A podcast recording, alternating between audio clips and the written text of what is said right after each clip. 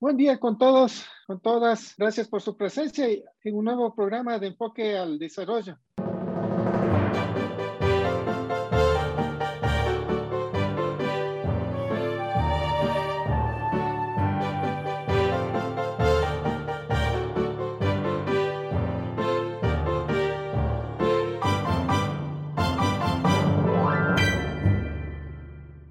El presidente de la República, Guillermo Lazo,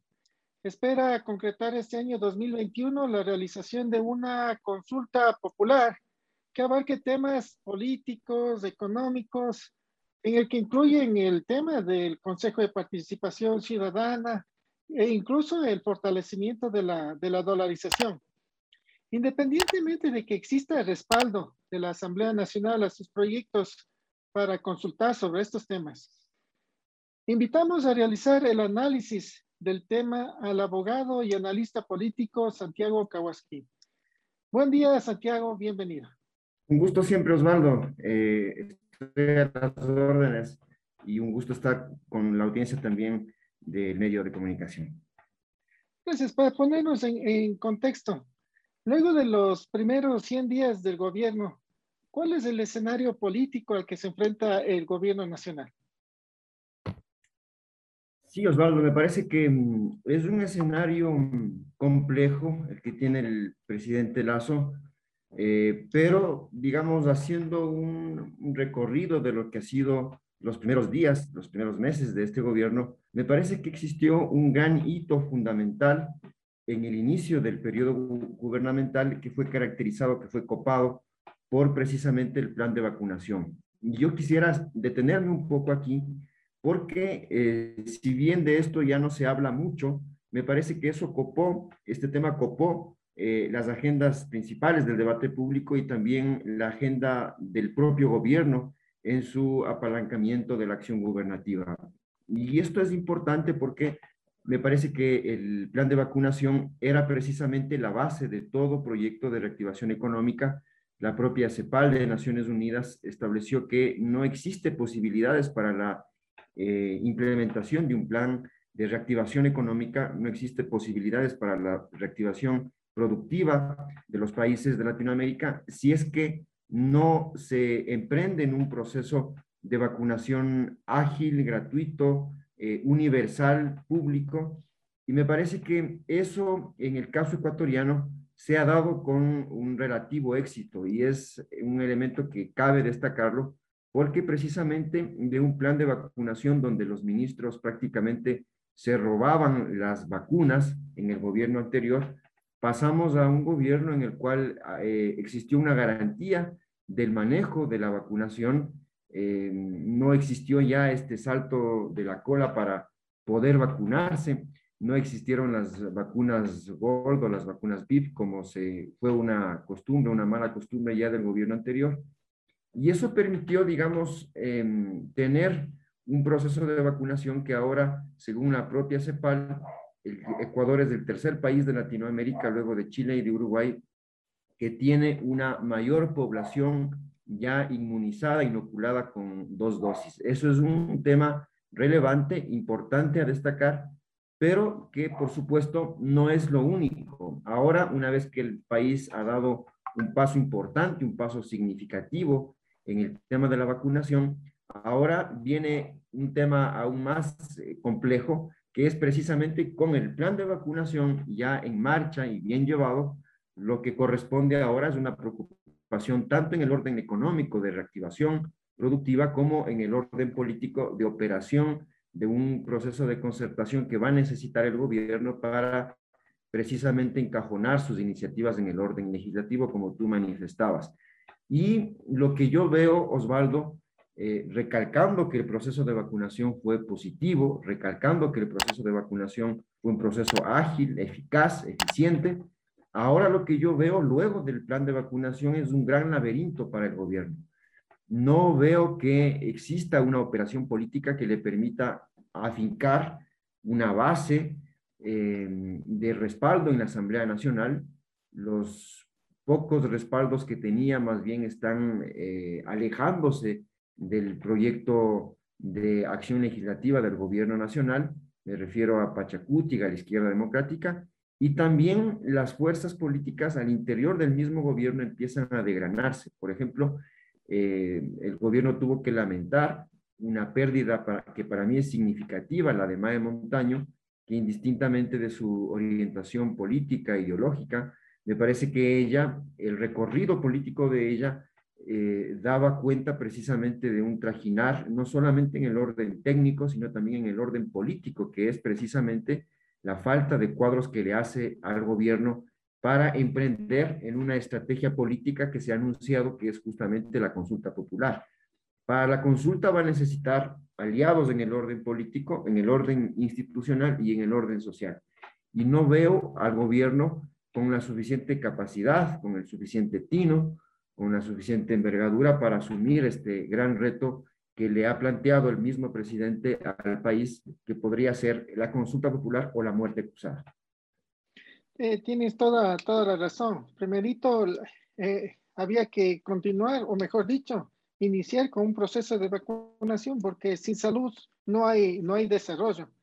Ahora, eh, en estos tiempos he escuchado bastante sobre la muerte cruzada. ¿Qué, significa esto de la muerte cruzada? Bueno, eh, la muerte cruzada primero es un mecanismo constitucional, es un mecanismo que tiene también un desarrollo infraconstitucional en el Código de la Democracia, por ejemplo, que es una ley orgánica de elecciones, eh, y para muchos entendidos, para muchos especialistas en materia, eh, de, materia constitucional y de ciencia política, es una dictadura constitucional, porque involucra que el presidente de la República o en su defecto la Asamblea Nacional puedan disolverse mutuamente,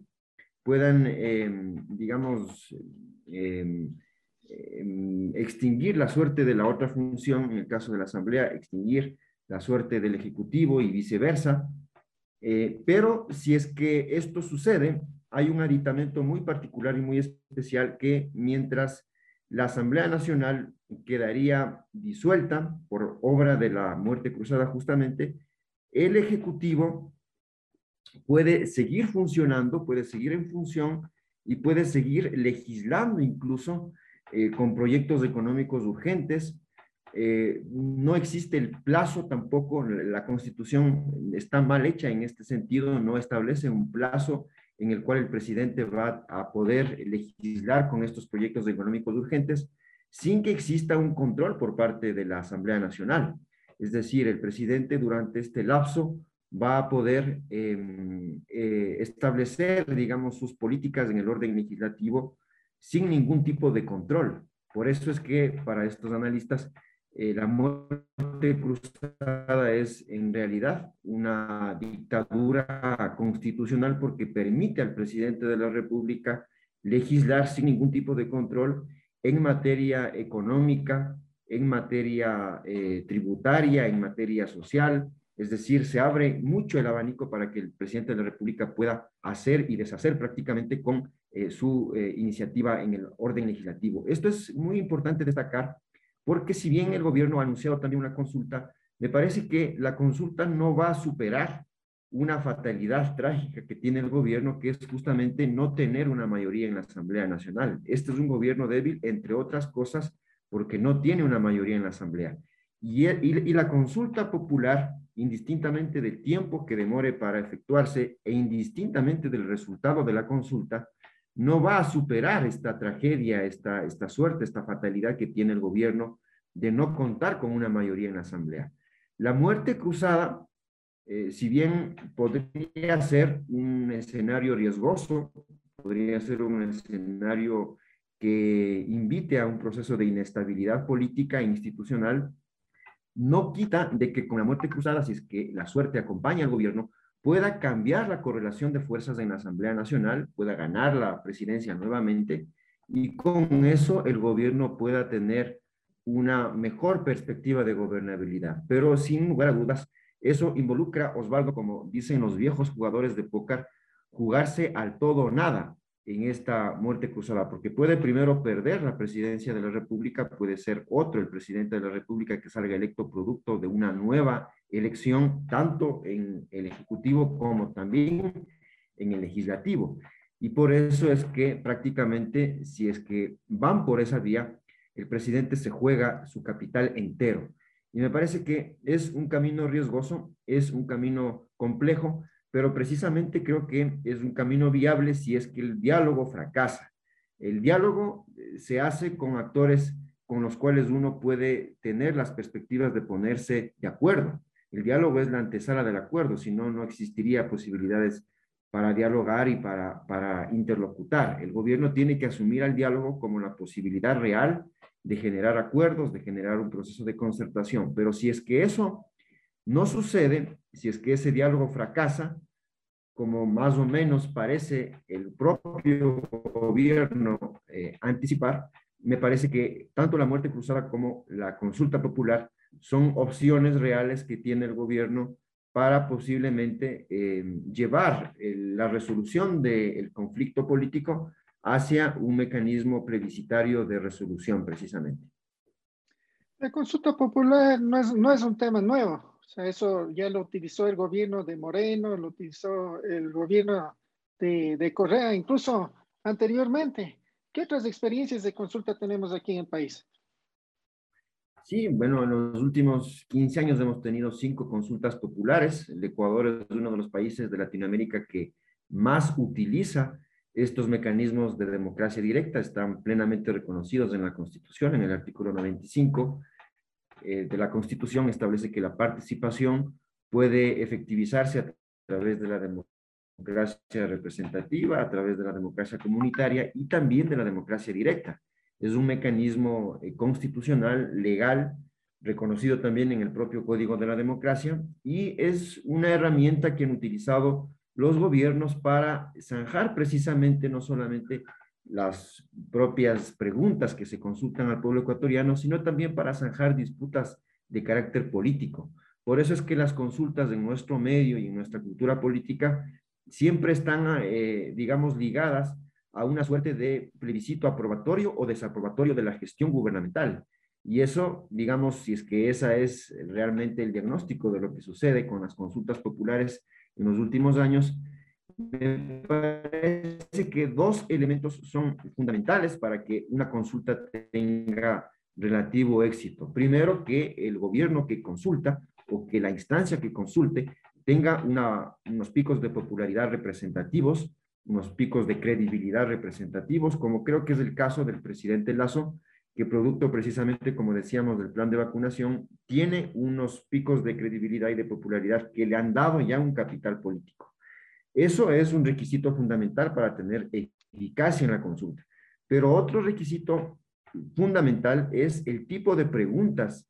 que pueda hacer el Ejecutivo al pueblo ecuatoriano. Y si es que el pueblo ecuatoriano percibe que las preguntas obedecen únicamente al corset, a los intereses del gobierno nacional y no es lo suficientemente representativa, amplia, diversa, me parece que el presidente puede, digamos, achicar la banda de enlaces que puede tener esta consulta para que otros actores distintos al gobierno puedan asumirla como propia y que puedan precisamente hacer campaña, motivar a los electores para que el resultado de la consulta sea favorable. Y me parece, Osvaldo, que el Ejecutivo tiene que mirarse en, los ojos, en el, espejo histórico que tiene ya eh, los gobiernos de su eh, signo ideológico que ya han pasado por la presidencia de la República,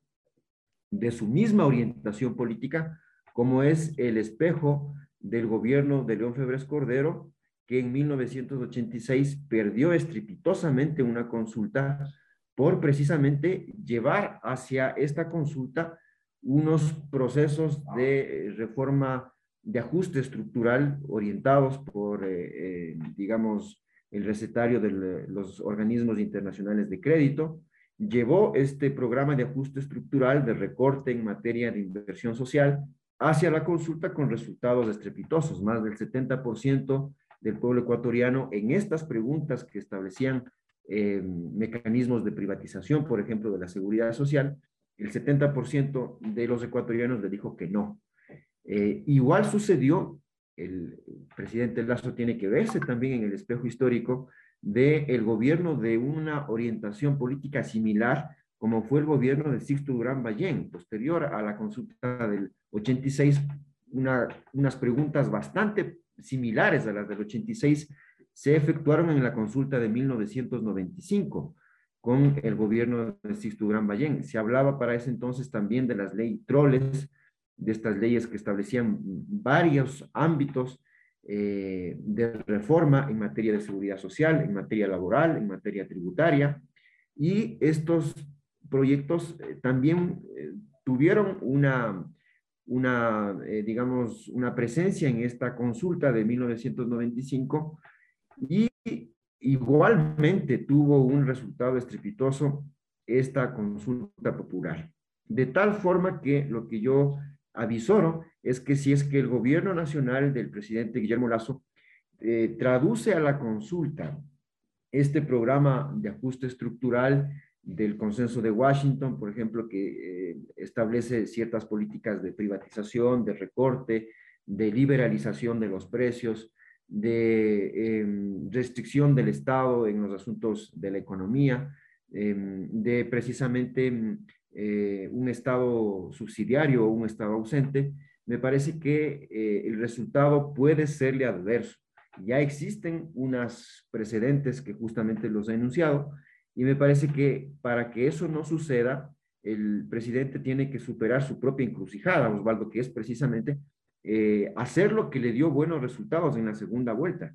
En la segunda vuelta, el presidente, en la primera vuelta, el presidente Lazo obtuvo el 19% frente al 32% de Arauz.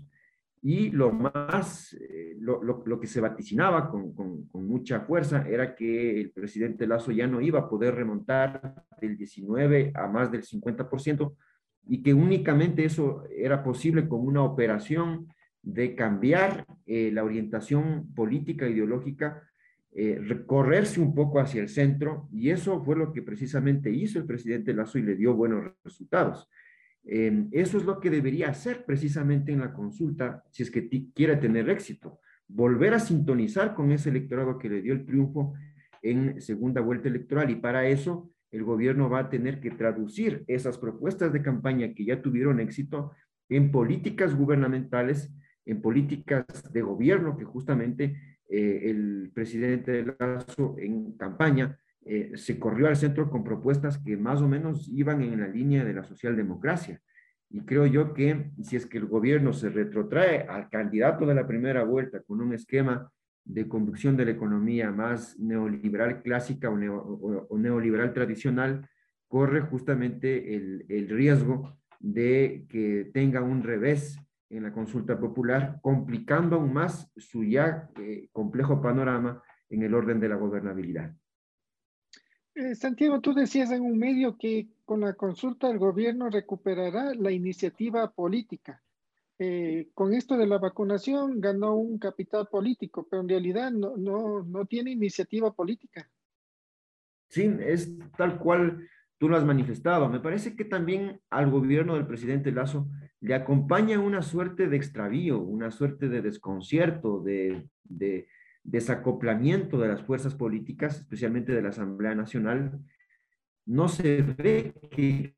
existe una, una orientación, digamos, a asumir un carácter de oposición al gobierno. Todavía yo no veo que exista por parte de ningún actor político esa intención en la Asamblea Nacional. En el orden de la arena social, quizás lo más relevante sea la CONAI con Leonida Lisa, que busca también con, ciertos, con cierta tibieza convertirse en un antagonista del presidente Lazo, pero precisamente frente a este desconcierto, frente a este desacoplamiento de las fuerzas políticas, el gobierno aparece como eh, un gobierno que ante el solo anuncio de la consulta popular ya establece una, una, una, cierta gravitación alrededor de la cual giran eh, el resto de las fuerzas políticas. Y me parece que la consulta, si es que se plantea con fuerza, si es que le anuncian al país con certidumbre cuáles van a ser los, las, las preguntas, si es que le anuncian ya al país cuáles van a ser el procedimiento inmediato a seguir para la, efectiva,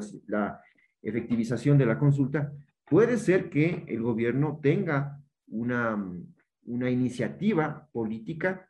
eh, que se aproveche de este desconcierto de las fuerzas para poder digamos, tomar el timón de la iniciativa política. Lo que eh, no he visto es que, digamos, este anuncio esté acompañado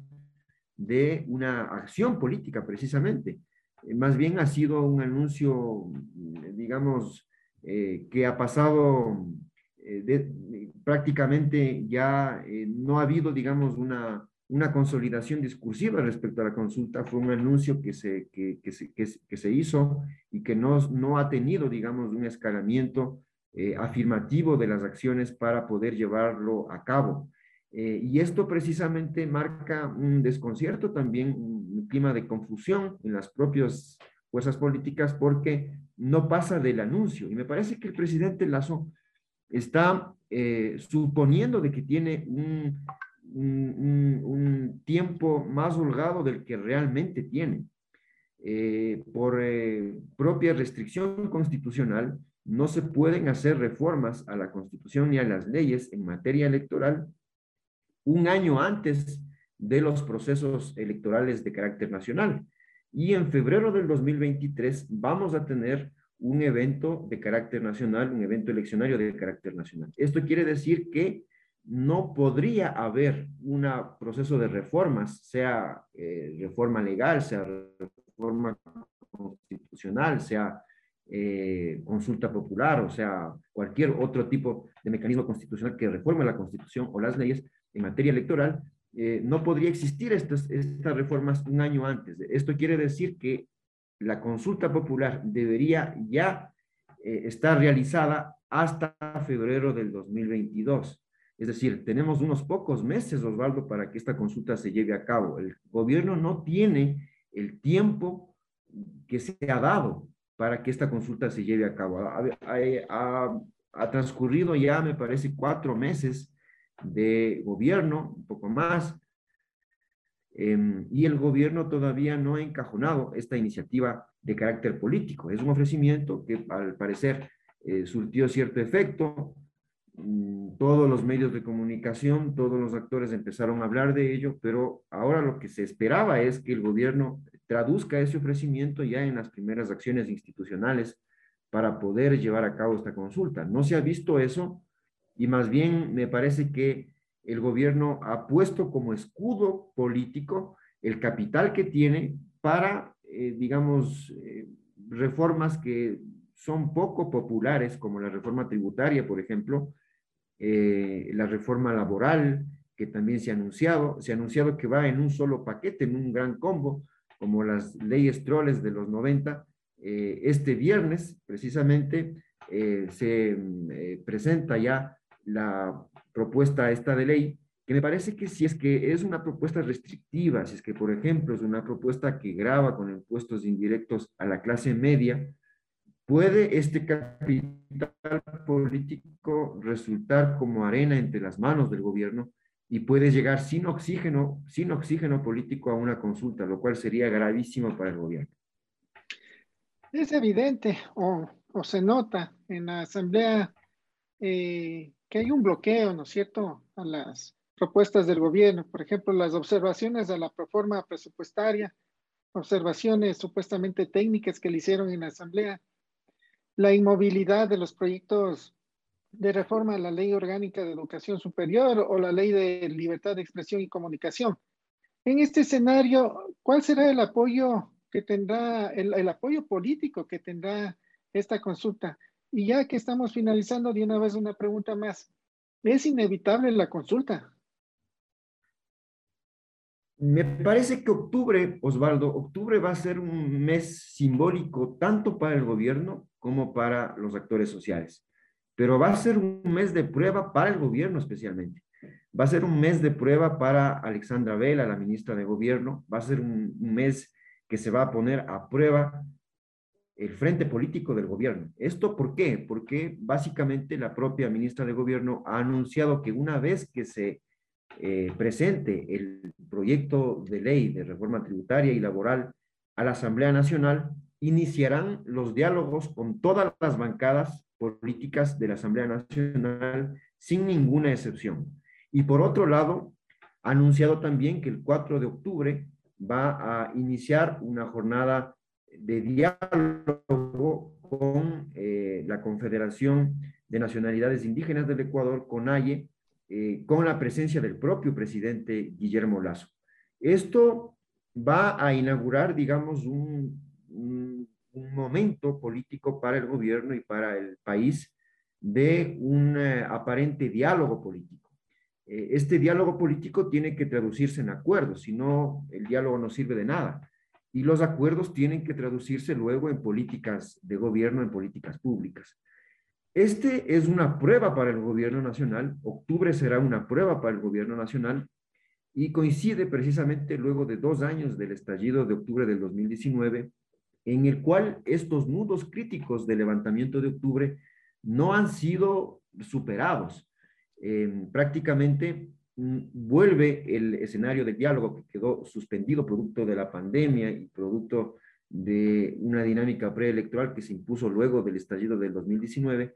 Ahora se reanuda esta conversación, se reanuda este debate, vuelve octubre,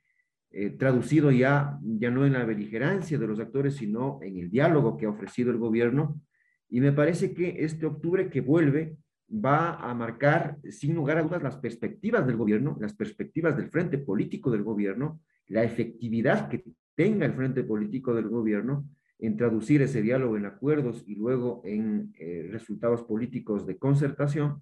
Y si es que este diálogo que ha prometido el propio gobierno tener no solamente con los actores sociales organizados, con los movimientos sociales, sino con las propias fuerzas del legislativo,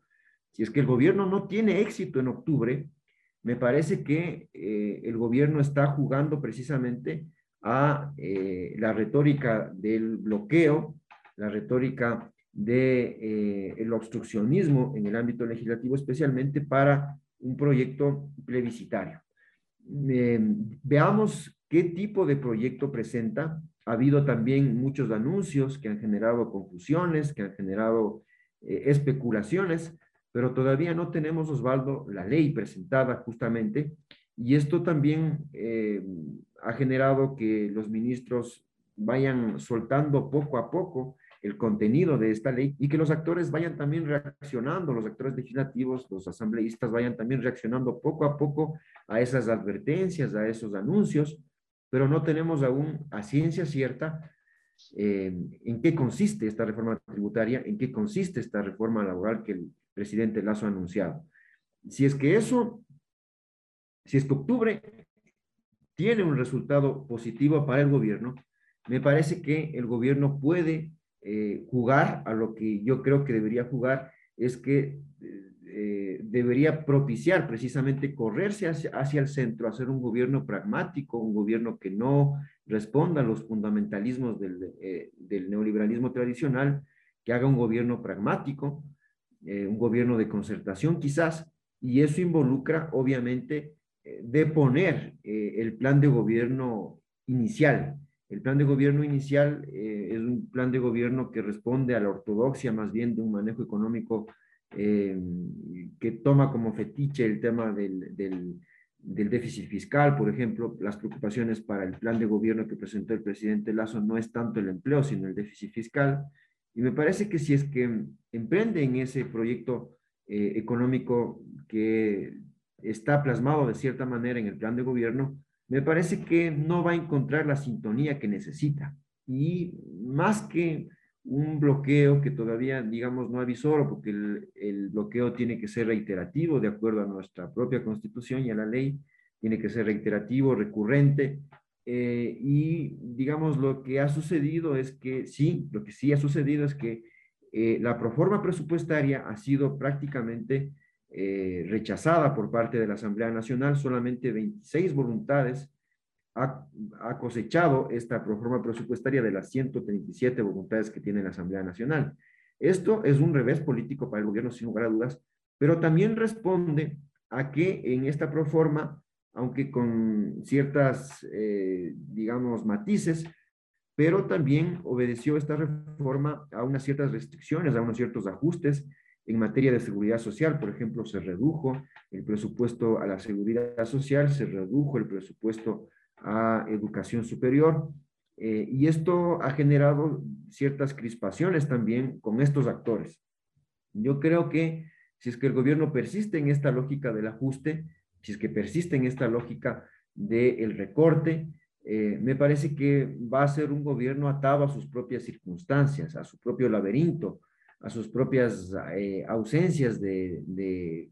acompañamiento, de entendimiento con la Asamblea Nacional. Eh, efectivamente, creo que hay dos proyectos de ley que ha presentado el gobierno, dos proyectos que aún no han sido debatidos por la Asamblea Nacional, no cuentan con informe para el primer debate siquiera, que es el proyecto que se presentó el 25 de mayo de libertad de comunicación y expresión y el proyecto que se presentó el 17 de agosto de reforma a la Ley Orgánica de Educación Superior. No, no ha sido debatido, eh, por tanto, no se, no se debiera, digamos, suponer de que existe una obstrucción sin más a esos proyectos, pero el legislativo también tiene su propia correlación de fuerzas. El legislativo también responde a una dinámica política, un juego político democrático que es precisamente responder eh, al gobierno con eh, lo que para el legislativo es lo que debería ser eh, el precautelamiento de un interés nacional. Agradecemos al abogado Santiago Kawaski por su presencia y analizar este importante tema y a, y a, todos ustedes por acompañarnos en un programa más de enfoque al desarrollo como todos los sábados. Muchas gracias.